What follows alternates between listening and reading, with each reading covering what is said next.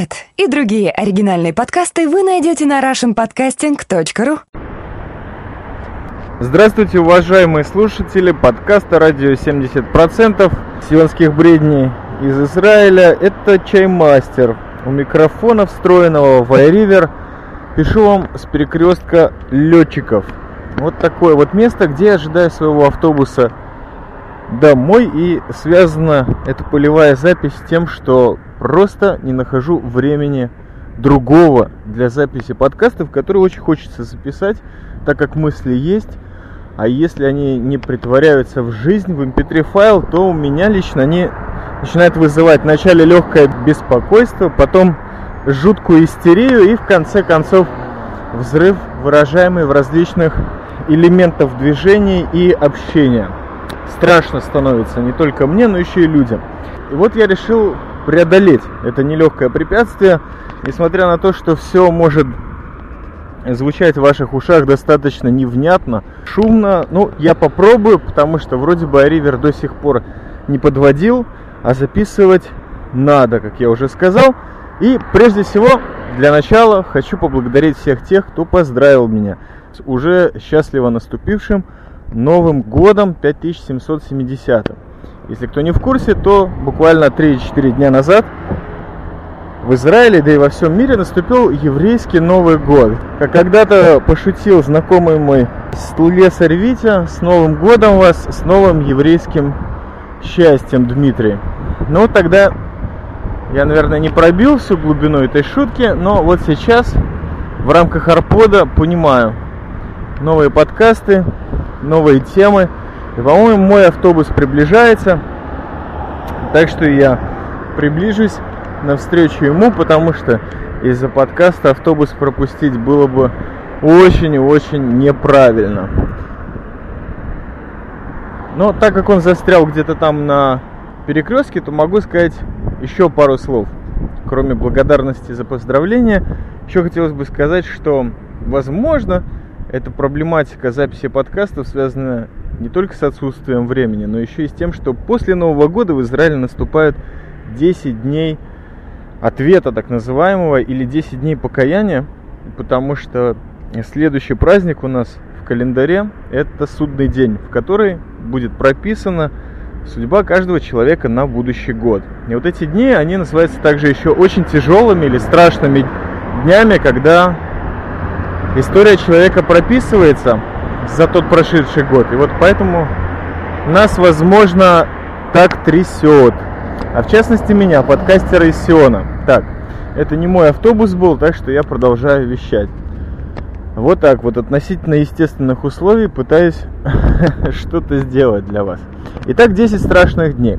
Действительно, повторюсь, чисто чтобы и для себя прояснить, в эти 10 дней, как когда-то говорил мой учитель, перелопачивается вся судьба за прошедший год у человека. И, возможно, если он открыт этим темам, то есть понимает, что в эти дни по-настоящему происходит, это может его потихонечку трясти, беспокоить и вообще что-то в нем такое э, шевелить. То ли червячка души, то ли нитку сомнения, то ли просто колебать его разум или подсознание. Ну, возможно, это происходит. Но, как вы знаете, любое препятствие это всегда шанс на прорыв. И вот с помощью дорогого и ненавидимого одновременно сердцу подкастинга я постараюсь пойти на прорыв. Постараюсь. Вот такое слово, которое не очень любимо различными коучами успеха. Но здесь в подкасте ради 70% я постараюсь. Разрешаю сам себе. Итак, с чем у меня связан был Новый год? Во-первых, пару слов. Очень приятный был Новый год, вернее его встреча. Получилось так, что на утро, или вернее в полдень, я оказался в Иерусалиме, в столице мира, столице Сиона. И буквально в 2 часа дня застал настоящий новогодний дождь. Это может показаться вам очень странным или даже каким-то наивным моментом, но, но действительно это, можно сказать, даже своеобразное новогоднее чудо. Потому что, в принципе, в середине сентября или то, что сейчас там у нас происходит, я не точно не помню по датам, помню только, что месяц Тишрей, Если пойдет дождь на Новый год, это значит хорошо молились, товарищи. Значит, год будет плодородным во всех смыслах, и не только сельскохозяйственным. Сегодня же проблемы с водой, особенно в последний год, там постоянно все мелело от Мертвого моря до озера Кенерет, которое сейчас больше лужу, конечно, напоминает. Ну, в общем, знак был приятный. Причем дождь был прекрасный в том отношении, что долгий. То есть, опять-таки, наверное, вас повеселю, но он продолжался целых 20-25 минут. Причем это не просто какие-то капли с крыши соседа, вот настоящий дождь, почти, почти, почти похожий на ливень. И так приятно было на него смотреть именно в Новый год из-под крыши в, Иерус... в Иерусалиме, что хорошее настроение, которое без того было прекрасным, стало просто превосходным и отличным.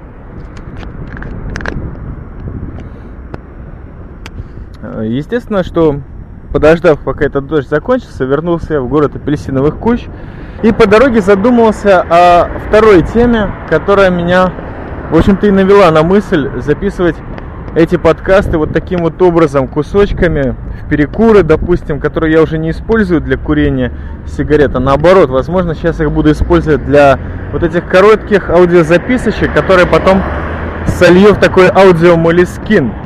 Да, пытаюсь бросить курить, но об этом распространяться особо не буду, потому как путь нелегкий, несмотря на пробу пера или пробу бросания сигареты. И да, буду сшивать кусочки. Почему буду сшивать кусочки? Прежде всего потому, что сам формат, та мысль, которая меня по дороге в Иерусалим зацепила, это то, что странным образом перед Новым годом и также по прошествию Онова в различных социальных сетях, где появляюсь, начали мне поступать различные вопросы. Причем все как один связанные с верой. Вот просто ничего другого меня не спрашивали в течение вот этих прошедших 10 дней. Что тоже своего рода является знаком, только вот чего конкретно я еще не знаю. Так, тут опять какой-то автобус приближается, так что я приторможу запись этого продолжительного интро. Продолжаем. Началась запись этого подкаста уже очень давно, по-моему, три недели назад, так что вы это могли понять после того продолжительного интро, которое уже прозвучало спустя три недели. Как я уже сказал, это по-прежнему стрит-подкаст. Позволяет нам климат замечательный в Сионе, солнце или даже вечерняя прохлада. Я все еще в городе апельсиновых кущ и дышу свободно воздухом, а значит могу поорать и поскакать, свободно поразмахивать руками и ногами, а также ответить на огромное количество вопросов. Вернее, количество это может и не огромное, но вопросы какие-то все очень-очень серьезные. Многие связаны с верой, многие связаны с Википедией. Я попробую расправиться. Но, как вот есть ненормативная лексика, они предупреждают в начале какого-нибудь подкаста, в котором она присутствует. Хотелось бы предупредить. Дело в том, что за эти три недели родилась в моей башке какая-то метафора о том, что отвечаю я на эти вопросы, отвечаю, и метафора связана с моим каким-то образом, который я сам себе в башке создал. Это такой некий проводник в поезде «Желтая стрела». Кстати, книга Пелевина, которую я не прочитал до сих пор. И мне не стыдно, просто хочется прочитать. Слышал о нем много, и люди замечательно мне рассказывали об этом. Так вот, проводник, который ходит с подстаканниками, с чайком, в котором плавает лимон, заносит это в купе и говорит, чаю не хотите? Ну вот где-то так. А поезд-то движется, движется, и вот надо на каком-то этапе с него сойти, а может быть и нет – я точно не знаю, не знаком с контентом книги, но вот такая метафора родилась. Так что поймите, товарищи, это все ответы вот проводника, не поезда, а просто в вагоне сидит такой человек и чаек всем разносит. Так вот мои ответы. Первый вопрос очень серьезный от Холи Моли. Звучит он следующим образом. Стоит ли один конкретный человек, чтобы ему верить? В контексте того, что это твоя жизнь, и это может быть просто потерянным временем молодой, быстро уходящей жизни и силам, чувством в никуда. Точка. Верить и жить верой или жить жизнью. Над этим вопросом я думал как минимум месяц. Долго готовился. Сейчас тут размахивал руками, как я уже сказал, и ногами в течение часа, но решился что-то сказать. Итак, да, ответ «да». Прежде всего нужно дать конкретный ответ, а потом его развернуть. Стоит верить, конечно же. И вопрос, почему и как это сделать? По моему чисто сионскому восприятию чаймастера. Потому что стоит сделать парочку шагов на этом пути. Во-первых, отринуть страх от того, что мы даем человеку что-то дорогое. Что-то, что скрываем от толпы, которая нас окружает, от этого жесточайшего, черного, ужасного, грязного мира, которому мы свое чистое, незамутненное естество хотим подать. То есть наше творчество, наши мысли, наши переживания, наш опыт, наши психологические травмы или наоборот внутренние победы. Страх раскрытия этих, в кавычках, так называемых секретами нужно отринуть. То есть ничего не надо бояться скрывать. Просто нужно быть собой. И это уже второй пункт. Все это чисто путь самопознания. Любой опыт с любым человеком, это просто вы учитесь что это, узнавать о себе. Возможно, вы делаете какие-то выводы, и не то, чтобы вы учите, как с одним человеком себя вести так, в отношения завязывать определенным способом, за пять минут его уложить в постель или, может быть, добиться каких-то результатов. Нет. Прежде всего, вы ясно видите цель. Вы хотите быть с человеком. Вы хотите, чтобы он вас адекватно воспринимал, как вы есть. А значит, ничего не нужно бояться и не нужно создавать, наверное, какой-то поразительный образ его глазах. Не нужно прежде всего в своем, так сказать, сознании создавать свой какой-то отдельный образ для этого человека, чтобы он вас воспринял как лучшее существо. Нет, просто старайтесь быть адекватными себе. И не только в отношениях с человеком, а во всем. Ну, если вам хочется материться, то, может быть, материтесь. Если вы хотите как-то, не знаю, бузить и буйствовать, то может быть. Но не от каких-то эмоций, которые на вас нахлынивают, а нет, просто потому что вы такой вот веселый человек. И вы вот так себя ведете. И, возможно, это прекратится когда-то, а может быть, вы все 120 лет вашей жизни себя будете вести. То есть, вера связана с тем, что вы ничего не скрываете. И вера связана с другим моментом. Вы верите, когда нет выбора. Когда вы не знаете, что происходит. Вот стоит перед вами дом. Вот это факт. Он серого цвета, он высокоэтажный. И верить в то, что он существует или нет, не имеет смысла, потому что он уже есть. А вот когда вам человек рассказывает, что на этом месте стоял дом, я вот здесь вырос, и, и дома как такового нет, потому что его разрушили, тут уже вопрос веры. То есть вера это когда у вас нет выбора, вам остается только как-то воспринять этот рассказ человека. То есть вот есть такое выражение, сказка ложь, да в ней намек. Это по поводу всего, по поводу веры тоже, кстати. А насчет молодой, быстро уходящей жизни и сил, чувств никуда – нет такого понятия. У нас есть дофига нервных клеток. Сердце наше, слава богу, у многих работает нормально, и мы выдержим очень многие испытания. Причем надо помнить всегда о том, что все испытания, которые выпадают на нашу долю, мы все их можем преодолеть. Главное, все, что бы вы ни делали, даже если это процесс самопознания, даже если вы хотите околдовать человека своими чарами, своей замечательной сущностью, забудьте о времени. Каждый день продвигайтесь, делайте что-то хорошее, но прежде всего адекватное себе. Как говорил Ротшах в фильме «Хранители», никаких компромиссов даже перед лицом апокалипсиса. Все это хорошо звучит, но просто поймите, что иногда на сделки с самим собой не стоит идти. Потому что цель у вас, она не имеет времени. Вы конкретно хотите быть с человеком, хотите быть с ним надолго, можно сказать, на всю жизнь. Там времени не будет нужно знать, что есть цена. Если вы что-то ищете, это придет. Через какое время это произойдет? Через неделю, через несколько лет? Неизвестно. Поэтому о времени забудьте и просто поставьте себе цель, что хочется этого. Весь путь вашего поиска просто занимайтесь самопознанием. Любое, что в вашей жизни происходит, это ваш опыт, который вам конкретно дает огранку вашему характеру, вашим качествам. В конечном итоге делает вас лучше. Прежде всего, в ваших глазах. Не знаю, Холи Моли довольна ли этим ответом, я что-то начинаю быть очень доволен. Но следующий вопрос у нас от э, очень серьезного человека, не менее серьезного, чем Холи Моли, и это Бобук. Вот так вот человек в эфире 70% сионского шума на волнах, естественно, онлайн-радиостанции «Радиошум» задал вопрос, что знает чаймастер о тайнах приората Сиона? Возможно, я произнес это неправильно, но меня сейчас не колбасит, потому что это стрит-подкаст. Вот так вот в штанах стою и рублю по фишке как могу. Собачки бегают. И все это меня отводит от ответа прямого на этот вопрос. Ответ у меня все-таки есть. И надо сказать, что очень четко прописан этот ответ. Если его зафигачить в Google или Википедию, то там конкретное количество ссылок выпадает. Так вот, товарищи, здесь идет конкретное предупреждение от радио 70% по одному простому поводу. Все, что связано в ваших головах с Сионом, я за это не в ответе, честно вам скажу. Потому что мало чего там в мире, за сколько там у нас уже, 3000 лет существуем, придумали по поводу Сиона. Я во многих своих подкастах, их уже более трех сотен, объяснял, что для меня Сион. Так вот, есть много людей, у которых Сион это что-то другое. В частности, у вот этого приората Сиона книгу Дэна Брауна «Ангелы, демоны, тайна, код да Винчи» я не читал. Фильмы не смотрел. Но вот если вы погуглите опять-таки, то там будет ответ. И приорат Сиона будет в ваших глазах расцветать как некий орден – с какими-то своими магистрами, иерархией, своими какими-то целями.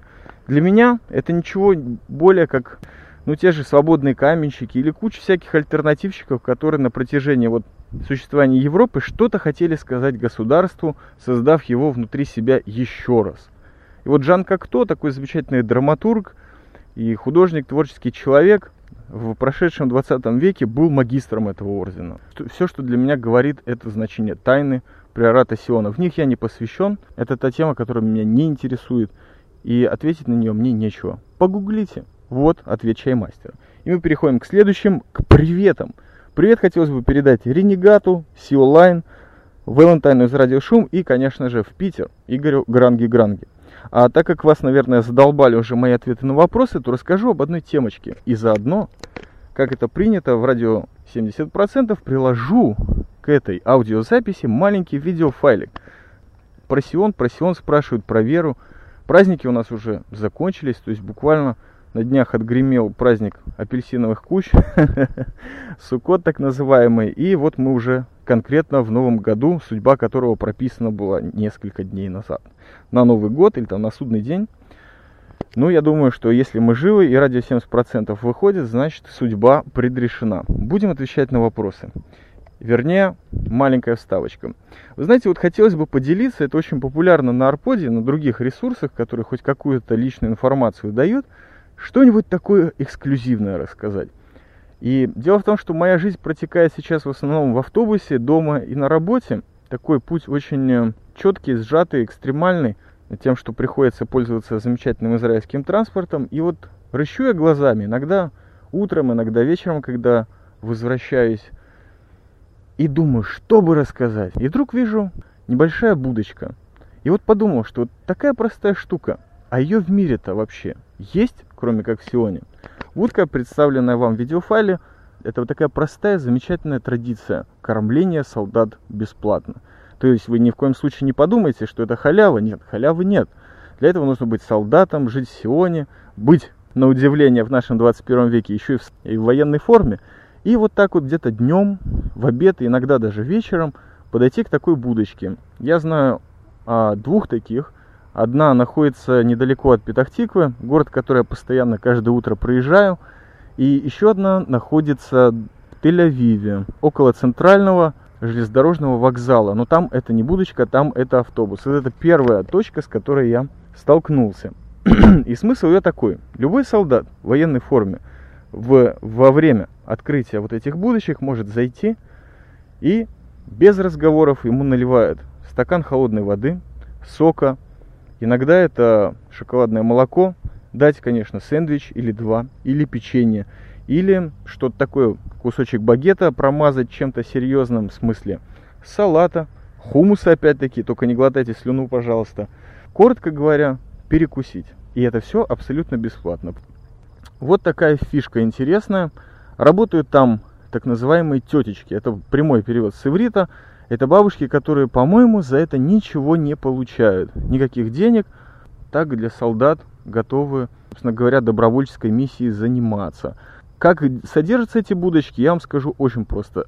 Армия не имеет к этому никакого отношения. В основном это, конечно, на пожертвования частные от людей. Есть специальная организация, которая занимает, тоже существует только на пожертвования частных лиц от компаний. Ну, в общем-то, они как-то там по-своему пиарятся, но, видимо, деньги получают. Потому что эти будочки вроде как открываются еще кое-где, и старые-то не закрываются. Фишка эта работает уже очень давно, на моей памяти, так как минимум 12 лет.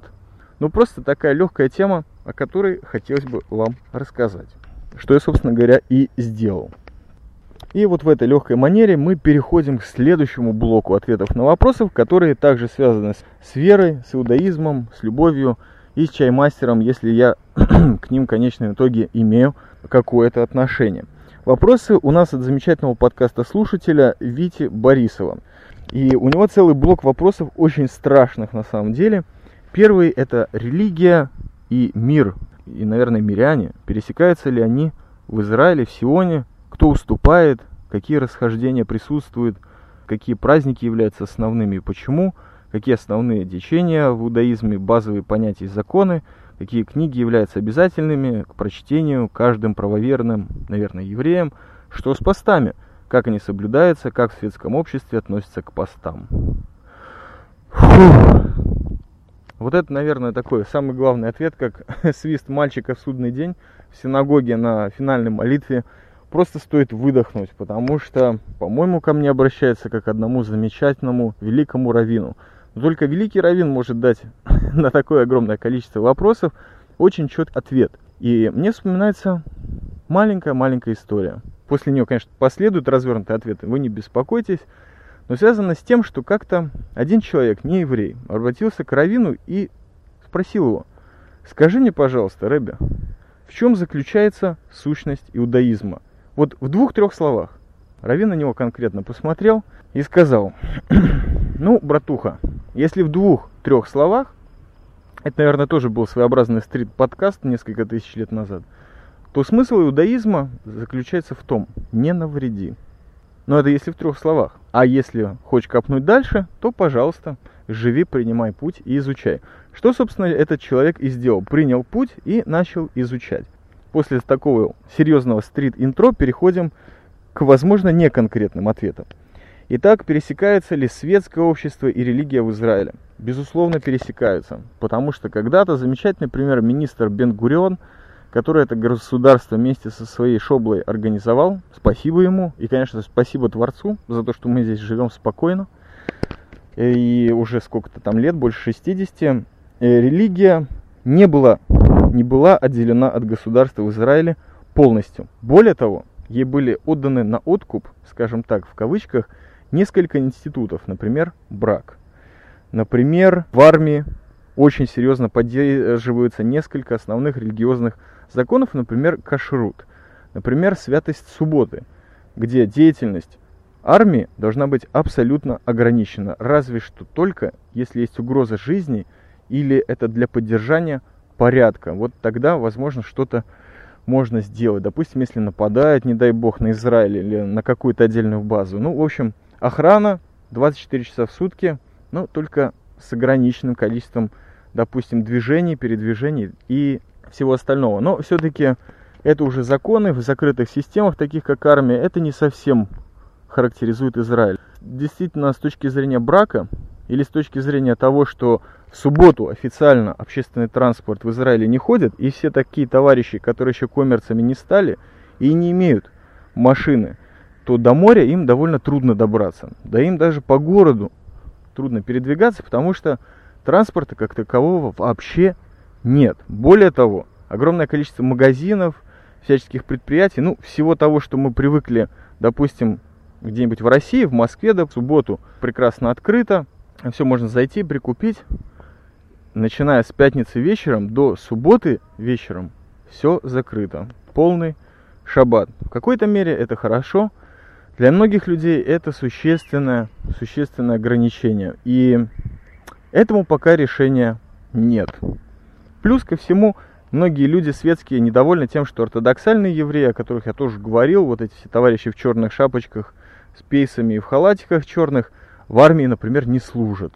Вот это тоже товарищ Бенгурион когда-то достиг соглашений, и вот это многих людей раздражает. Чего эти федьки сидят, извините меня, в ешивах, религиозных своих училищах, и не принимают участие в общественной жизни. Три года жизни у мальчиков и два года жизни у девочек не потеряны. Но это так, только по поводу ортодоксальных есть и менее радикальные религиозные люди, так их назовем, которые служат в армии, и девочки, и мальчики, просто соблюдают все то количество законов, но не только учатся, а еще и работают. Как говорят ВКонтакте, все сложно в Израиле с иудаизмом, но тем не менее это неплохо. Почему? Потому что это возможно преодоление вот этих вот задач между религией, иудаизмом и полностью светскими понятиями, все-таки как-то оздоровляет это государство, заставляет задуматься. Все-таки мы не полностью джамахирея, где отрубают руку за то, что украли. Нет, здесь просто сажают в тюрьму и даже могут оправдать. Все-таки все это составляет тот комплекс, который называется государством Израиль, а не Сион. А Сион присущ как бы всем, и светским, и религиозным. Следующий вопросик – это основные течения. Вот здесь уже опять стоит включить Википедию, потому что все течения я не могу э, осветить, во-первых, потому что ни к одному из них я не принадлежал, но, может быть, рядом жил, охранял их или как-то касался, общался. Это даже не отдельная тема для развернутого подкаста, но течений много. Течений много, и у каждого есть свои предпосылки. И если вы посмотрите какой-нибудь фильм, например, порекомендованный мною Ушпизин, то там много людей, представленных помимо основной группы хасидов в этом Иерусалиме, например, в котором я проживал. И вот все эти люди, каждый свое течение представляет. Те же самые хасиды, у них есть как минимум, если не ошибаюсь, 10 основных течений, я уже не говорю о мелких. Отдельная статья в Википедии, я думаю, по этому поводу существует. Какие праздники являются основными и почему? Все религиозные еврейские праздники являются основными, я должен сказать.